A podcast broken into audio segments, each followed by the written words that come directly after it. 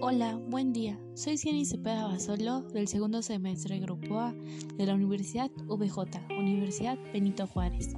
Impartiré un poco de la materia de microbiología. Esta vez hablaremos del tétanos. Para empezar, ¿qué es el tétanos? El tétanos es una enfermedad transmisible, no contagiosa, tóxica e infecciosa que ataca al hombre y a los animales en la distribución mundial. Con frecuencia es mortal y sobre todo en las edades extremas de vida, siendo probablemente la inmunización adecuada. Según la OMS, el tétanos es una enfermedad infecciosa aguda y causada por la espantosa bacteria de Clomus tetanis.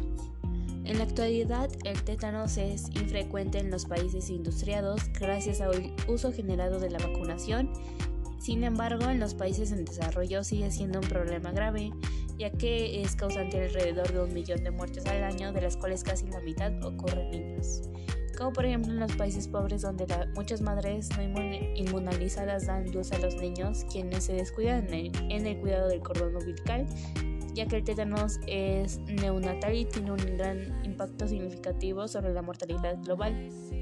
En su pronóstico podemos ver que el tétanos tiene una mortalidad del 50% de las primeras semanas de vida y que la tasa de mortalidad es alta para los niños y personas de edad avanzada.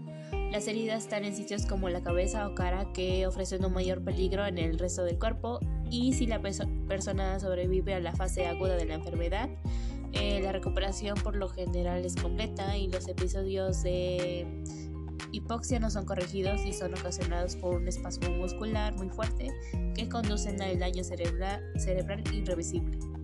También es un tratamiento en el descubrimiento de la microbiología, hablamos también del tratamiento fisiológico, sintomático y cómo medir esto. Por ejemplo, cuando tiene el sintomático, se recomienda reposar en una cama con ambiente no estimulante y para que permanezcan los músculos eh, respiratorios si se tratan de unos agentes irritantes.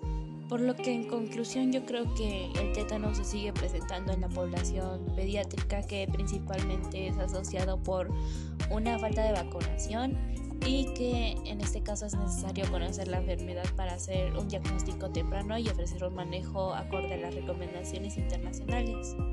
para esto, para prevenir las consecuencias del tétanos, puede que la vacuna este, provea un programa de inmunización durante una infancia y que los adultos deben aplicarse una nueva dosis o un refuerzo cada 10 años y si sufre una cortadura o quemadura severa se busque ayuda médica y si es posible que necesite un refuerzo y pues tener las recomendaciones para un diagnóstico este, recomendable y evitar este, alteraciones de algún otro tipo.